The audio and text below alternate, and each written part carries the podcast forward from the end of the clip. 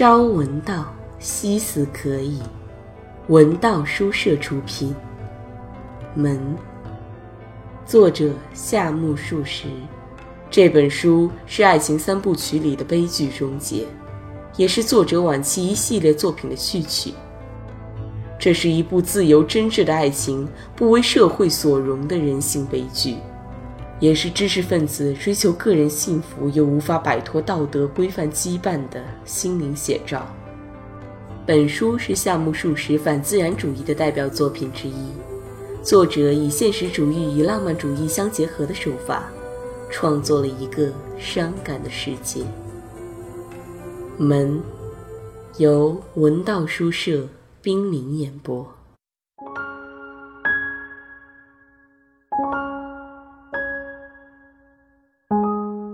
宗助怀着一封介绍信走进了山门。这介绍信是一位同事的朋友给写的。这位同事上下班时，就在电车中把西装衣兜里的《菜根谭》拿出来翻阅。宗助对这方面的书向来不感兴趣，当然不知道这《菜根谭》有什么名堂。一天，两人正好同车坐在一起，宗助问了问这是什么书，同事便把这黄皮小书递到宗助眼前，说此书妙不可言。宗助又询问书中讲些什么，同事听后。显出三言两语无法讲清楚的样子，有点玄乎的回答说：“怎么说呢？反正是讲禅学的书吧。”同事的这种回答，宗助至今记忆犹新。在拿到介绍信的四五天之前，宗助曾走到这位同事的旁边，突然询问说：“你在研究禅学？”同事看到宗助绷紧了脸，而且相当认真，便显出颇感吃惊的样子，答道：“哦，谈不上研究，我读这种书一半是为了解解闷的。”随即就避开了。宗助感到有点失望，怅然地回到自己的位置上。这天下班回家，两人又同乘一辆电车。这位同事想起。早晨在车中对待宗助的态度很不应该，暗查他那问话里无不深意，于是以远比早晨亲切的态度向宗助做了有关的说明，但也明白表示自己从未有过参禅的实践，并说道：“如欲知悉详情，好在我尚有一个朋友，他经常到镰仓去的，我可以给你介绍一下。”宗助便在电车里把那人的姓名和地址写到记事本上。第二天，带着同事当时写的介绍信，不辞路远，特意前去拜访了。宗助事前向单位里请了十天病假，在阿米面前也以生病作为借口。我的头不舒服，向单位请了一个星期假，打算出门散散心。宗助对阿米说：“阿米总觉得丈夫近来的情况有些异样，一直放心不下。正在这时候，却见平时优柔寡断的宗助，这回竟如此果断，当然不甚高兴。但转念一想，事情有些突如其来，便又感到十分惊讶。你要出去散散心，打算去哪儿呀？”阿米问道，差点没把眼睛瞪圆了。我想还是镰仓那一带比较合适。宗助从容的回答。土里土气的宗助同文明时髦的镰仓，本该是风马牛不相及的，把这两者突然凑合在一起，不免有些滑稽。阿米听了也忍俊不禁了。哟，你倒是成了大老板了，把我也一起带上吧。”阿米说道。宗助已顾不得玩味妻子这种亲昵的说笑，严肃的辩解说：“我不是到那种高贵的所在去享乐，而是要到那边的寺庙去住上一个星期或十来天，静静的养养脑子。我也不知道这么办究竟能有多少作用，但大家都说空气好的地方对头脑肯定大有好处，所以那是当然的，你应当去。方才我是同你说笑，你别当真。阿米为方才调侃自己这位善良的丈夫而感到有些歉意。宗助则在第二天带好了介绍信，到新桥上了火车。这介绍信的外面写有“是一道方家”的字样。这些日子来，他在那里当侍者。但最近塔头的旧庵堂要整修，听说他住到那边照料去了。到了那儿再打听一下吧，你看怎么样？那庵堂好像是叫义窗庵。同事在为宗助写介绍信时，曾特别这么关照宗助。宗助边道谢着接过介绍信，边问明逝者、塔头这些前所未闻的字眼的含义，然后回家。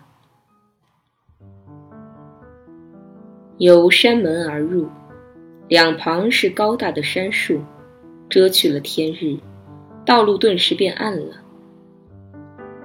接触到这阴森森的空气，宗助立即感到这儿跟外面的世界迥然不一样。站在寺境的进口处，令人产生一种好像要得感冒似的恶寒。宗助先笔直朝里走。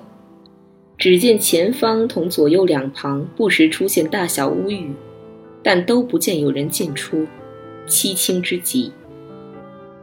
宗主琢磨着应该到什么地方去探问一道的住处的，不禁站在杳无人迹的路中央，向四周围打量着。寺庙好像是从山路向上劈建的，进深足有两百多米。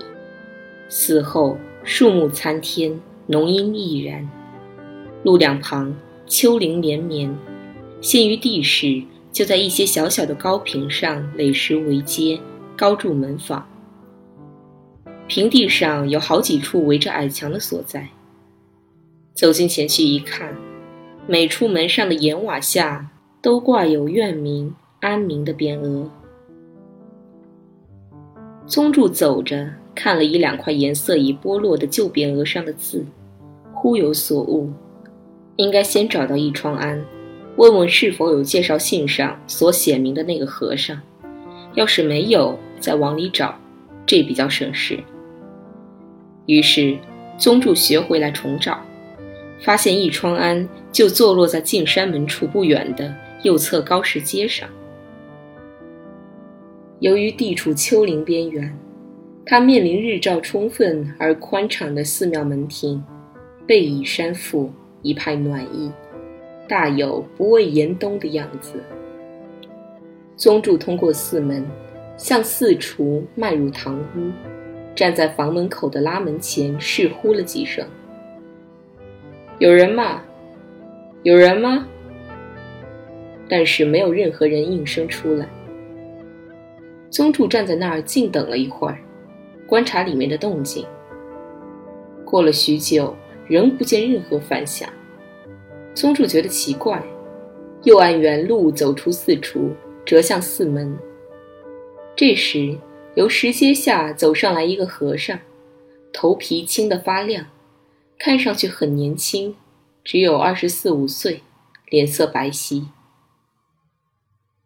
宗助在门前同他照面后，问道：“请问？”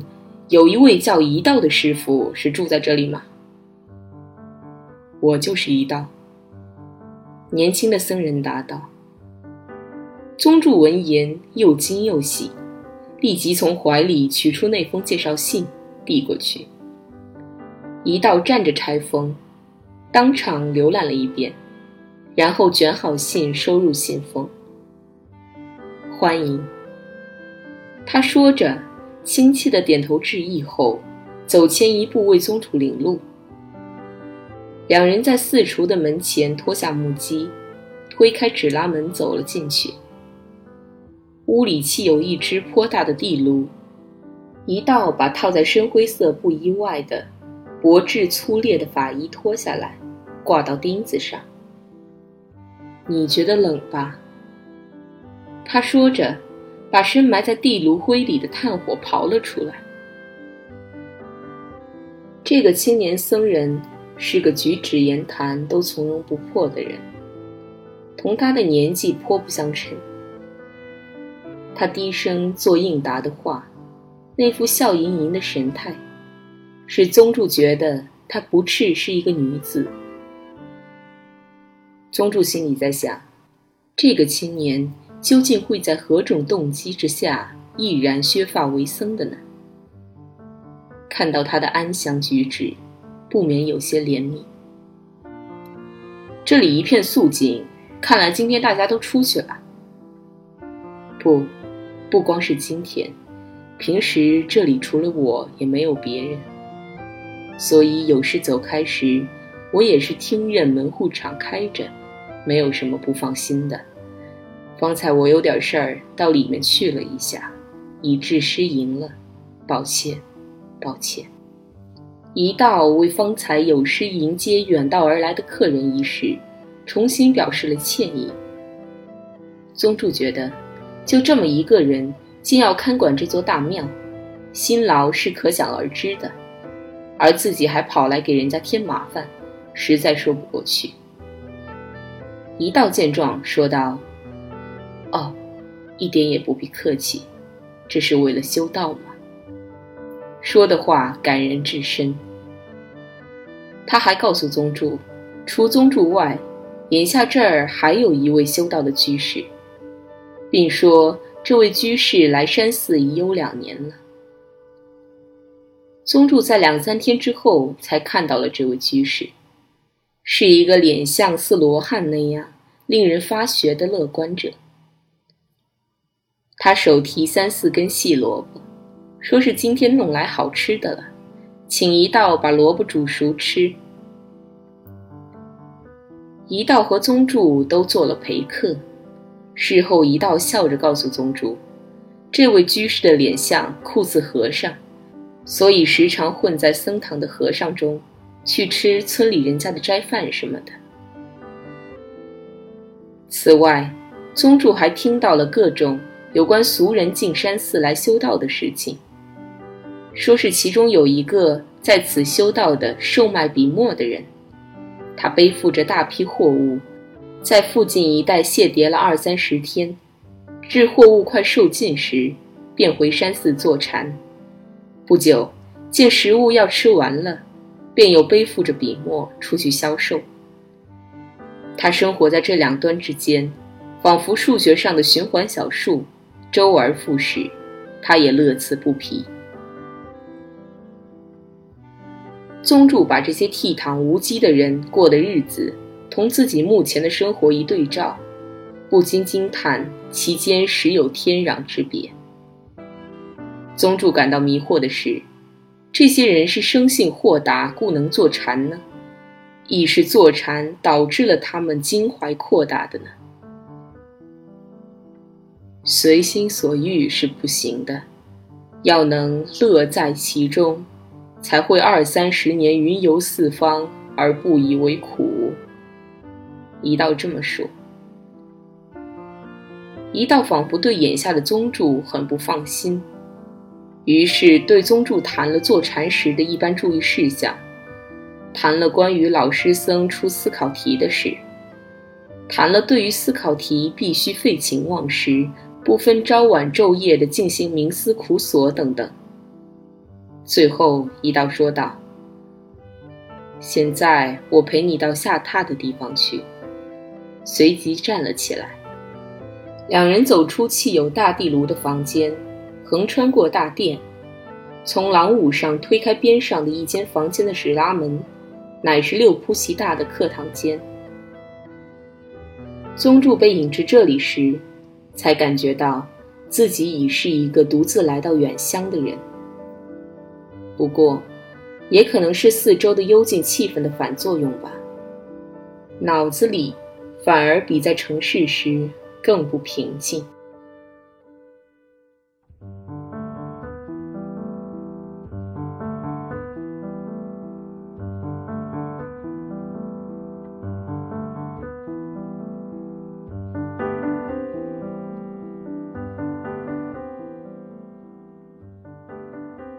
大约过了一个小时，宗助听到从大殿那边传来了一道的脚步声。老师僧要召见你了，如已就绪，这就走吧。一道说着，很有礼的把膝头落在门槛上。两人连央而出，可谓人去寺空。顺着山门的那条道路朝里走了一百多米。见左侧有一个荷花池，时值寒令季节，池中淤塞而浑浊，了无情趣。但是对面那所廊屋上唯有栏杆的厅堂，一直突向高崖的边沿，却大有文人画中的那种清雅风致。那就是老师僧的下榻处。一道指了指那较新的建筑物。两人从荷花池前走过，登了五六级石头台阶，仰望着正面那大伽蓝的顶部，旋即向左拐去。在临近正门处时，一道说道：“对不起，我先进去。”便绕向后门去了。不一会儿，一道从里面走出来，说道：“哦，请进。”便引着宗助来到老师僧的面前。这位老师僧好像有五十岁的样子，古铜色的脸庞，皮肤和肌肉结实，没有丝毫努顿的模样。这形象宛如一尊铜像似的，铭刻在宗主的心间。不过，唯有嘴唇过厚，显得有些松弛。但是眼中闪烁着一种异彩，这是普通人绝对没有的。接触到这种视线，直令人有暗中见利刃闪过的感觉。嗯，不论来自何处，是一视同仁的。老师僧对宗助说道：“你该去思索一个问题。”父母未生你之前的本来面目是什么？宗主虽然不大明白“父母未生你之前”是什么意思，但从整句话的意思琢磨，无非是要你认识自己的本体究为何物。宗主觉得自己太缺乏禅学知识，不便多问，遂默默的由一道引领着回忆春安了。晚饭时，一道告诉宗主，去老师僧处问道的时间是在一早一晚，凡两次；老师曾讲道的时间是在上午。他又亲切的关照说，老师僧今天晚上大概还不至于会做问道的答疑，明天早上或者晚上我再来约你吧，并且要宗主注意，在最初阶段。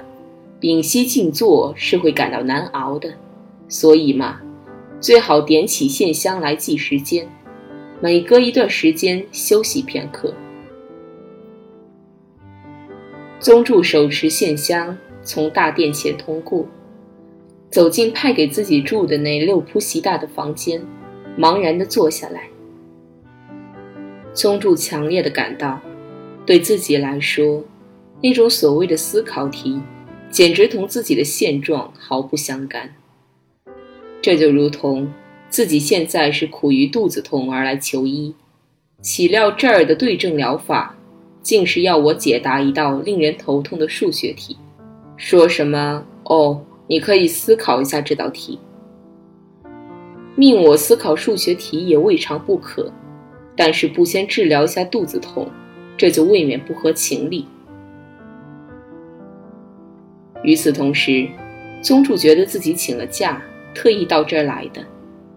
即使看在为自己写介绍信的人的份上，看在殷切关注自己的遗道的份上，自己也不能过分草率行事。宗主下定决心，鼓起所有的勇气，全力以赴地向思考题进攻。而这将会将他引向什么地方呢？会给他的心灵带来什么后果呢？他自己是一无所知。他是不是被好听的“物”字所诱惑，而在做一次与自己的平生不相称的冒险呢？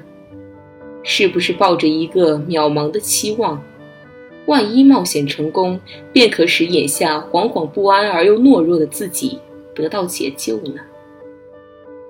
宗住在冷却了的火盆灰中焚起细细的线香，尊主在坐垫上做参禅的坐姿。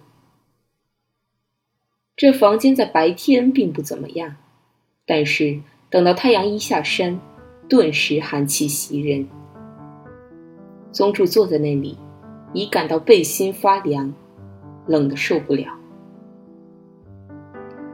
宗助思索了，但是思索的方向和思索的中心问题，都虚幻的不可捉摸。宗助一边思索一边狐疑。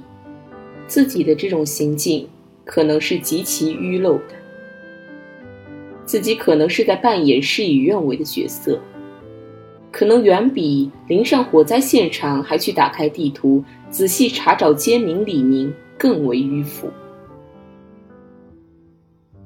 宗助的脑海里闪过形形色色的事物，有的形象清晰，有的混沌如浮云，而且不明其来踪去迹。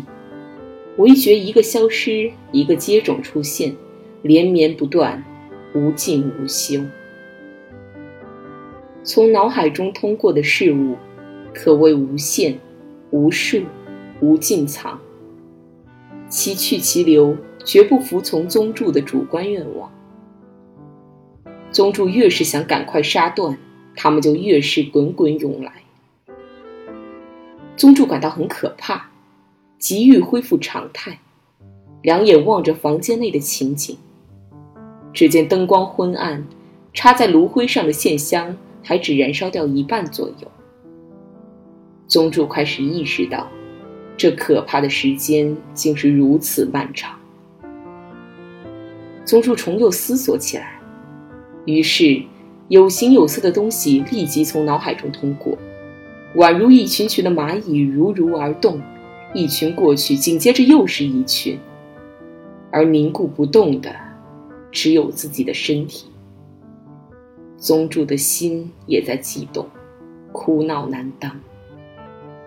不料，僵化的身体也由膝盖处开始作痛了，笔挺的脊梁在慢慢的、慢慢的向前屈。宗助用双手去抱左脚背，把左脚从右脚上放下来。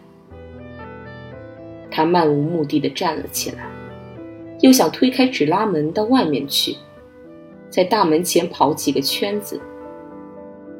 四下万籁俱寂，简直像不可能有人存在似的。不论已入梦乡的，还是醒着的，宗主失去了外出的勇气，但想到要屏息静坐，在冥想中受苦。更属可怕。宗主咬咬牙关，又点上了一支新的线香，然后大致重复了一次焚前一支香的过程。最后忽有所悟：如若思索问题是目的，那么坐着思索与睡下思索应该是一码事呀。于是，他把叠在屋角的那床有欠干净的被褥铺好。钻进了被子，但是本来就甚感疲乏的宗助未及思索什么，就沉入酣睡中了。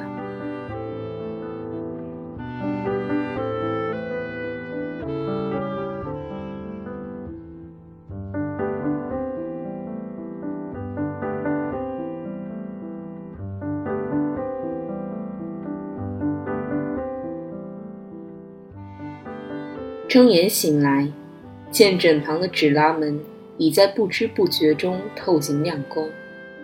未几，在那白色的门纸上有阳光的影子在渐渐逼近。这山寺，白天无需人看管，晚上也听不到关闭门户的声音。宗主一意识到自己现在不是睡在板井家崖下的昏暗斗室里，立即翻身起床。他走到廊屋上，一株高级严端的大仙人掌映入眼帘。宗助又一次穿过了大殿的佛坛，来到昨天那个砌有地炉的吃饭间。这里的样子悉如昨日，一道的法衣仍挂在弯头钉上，而一道正蹲在厨房的灶前烧火。早啊！一道见是宗助来了，便亲切的致意。方才想约你同去，但见你睡熟了，所以十分抱歉，我一个人去了。宗助从而得悉。这位年轻僧人是在黎明时分参禅完毕才回来烧饭的。他看到僧人在用左手不断的添柴，右手中有一本黑色封面的书，好像是在忙中抽闲的读它。宗助向一道问明了书名，叫《碧岩集》。这书名颇难理解。宗助的肚里在盘算。与其像昨晚那样盲目的苦苦思索而徒伤脑筋，不如借些这方面的书看看，倒可能是一条能悟得要领的捷径呢。宗助向一道说出了这个想法，但一道斩钉截铁地否定了宗主的想法。看书是很不好的做法，老实说，看书最妨碍修行。像我们这些人，虽然在看《闭言集》之类的书，碰到高于自己理解的地方，就会感到高深莫测。待到养成了随便臆测的习惯，便又有碍于坐禅，动辄去预测超过自己水准之上的境界，或去守株待兔的等候领悟，可以阻碍你充分深入，达不到该有的造诣。真是害人不浅，所以你最好别去尝试。如果你一定要看些什么书的话，我看嘛，就选择像《禅观测进》这一类能鼓舞和激励勇气的书籍为好。不过，这也只是为了激发而读它，与禅道本身无涉。宗助不大能理解一道的意思。他站在这位年轻而头皮光得发青的和尚面前，觉得自己简直成了一个低能儿。他的傲气远在京都那个时期已经被磨尽，变得以平庸为做人的宗旨，以弃于今。在他的心里，所谓文达，已与他风马牛不相及了。他按自己的本色，不加掩饰地站在一道的面前。而且他必须进而承认，眼下的自己不只是一个远比平时更为浅薄无能的赤子。这是宗助的一项新的自我发现，也是一项足以打消自尊的发现。在一道停烧灶火焖饭的时候，宗助由厨房间出来，下至院里的井台边洗脸。一座杂木树的灵山顿时出现在眼前，山路处开拓出一块较平整的地方，辟为菜园。宗主为让自己潮乎乎的脑袋承受些冷空气，特意走到了菜园里。于是发现这儿的山崖下有一个人工掘出来的大洞。宗主在洞前站了片刻，朝漆黑的洞里望望。然后回到吃饭间来，只见地炉里冒起充满暖意的火苗，铁炉里传出了水滚的声响。一个人做事毕竟慢了些，请多包涵。马上就开饭了，不过这样的地方拿不出什么可招待的，十分抱歉。明后天当另行款待。并可以让你去洗洗澡。一道关切地对宗助说：“宗助不胜感激地面炉而坐。不一会儿，饭吃好了，宗助回到自己的房间，又面对那个父母未生之前云云的怪问题，凝神静思了。但是这个问题原本就没头没脑，所以无从发挥，绞尽脑汁也闹不出一个眉目，于是很快就厌烦起来了。这时，宗助忽然想到，应该向阿米通知自己已到达这儿才对。这种俗念的滋生，仿佛使他感到十分欣慰，便赶快从包中取出信纸、信封，给阿米写起信来。首先写了这里很娴静，继而写了大概是近海的关系，气候倒比东京暖和，空气宜人。介绍信上的那位和尚，待人温厚可亲，不过吃的不大好，被褥不干净等等。写着写着，不觉已用去了三尺信纸，所以就此搁笔。而关于被思考题所苦，坐禅引起膝关节痛，由于用脑过度，似乎是神经衰弱症日益厉害了之类的事情，他是只字不提。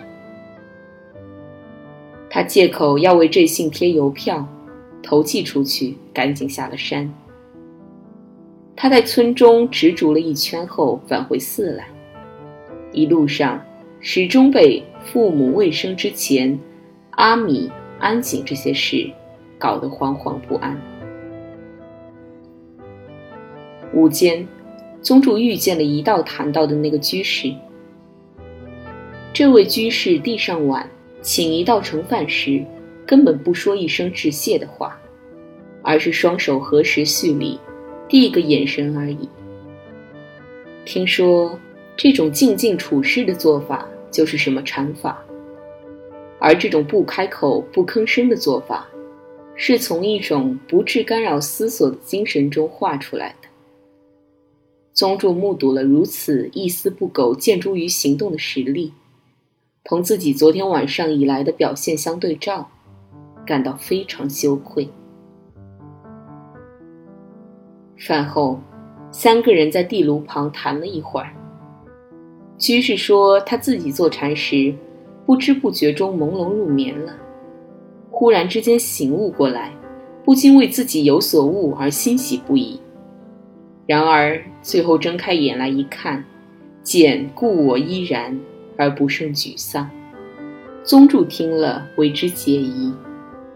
想到竟有在如此乐观的思想状态下参禅的，也多少感到宽慰些了。但当三个人要各自回自己的房间去时，一道严肃认真的奉劝宗主：“今晚我来约你同去，你回房后要好好坐禅。”直到夜幕降临时分为止。宗主听后，又感到身上有了一种责任，怀着犹如胃里滞积着难消化的硬团子似的不安心情，回到了自己房里。他再次点起了线香，开始坐禅，但是无法坚持坐到夜幕降临。他想，不管答的对不对。必须事先备好一个说法才行。可最后还是支持不住，一心指望一道能早点来穿过大殿，通知开晚饭才好。太阳随着宗助的烦恼和疲惫而渐渐西斜，映到纸拉门上的日影在慢慢的远去。寺里的空气从地下一点一点冷上来。早晨起，风就没吹拂过树枝。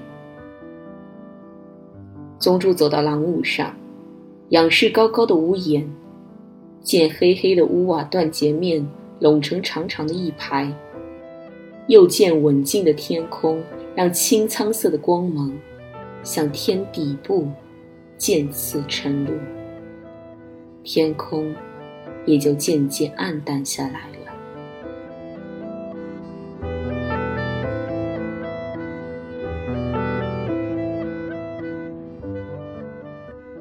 文道书社出品，感谢您的收听。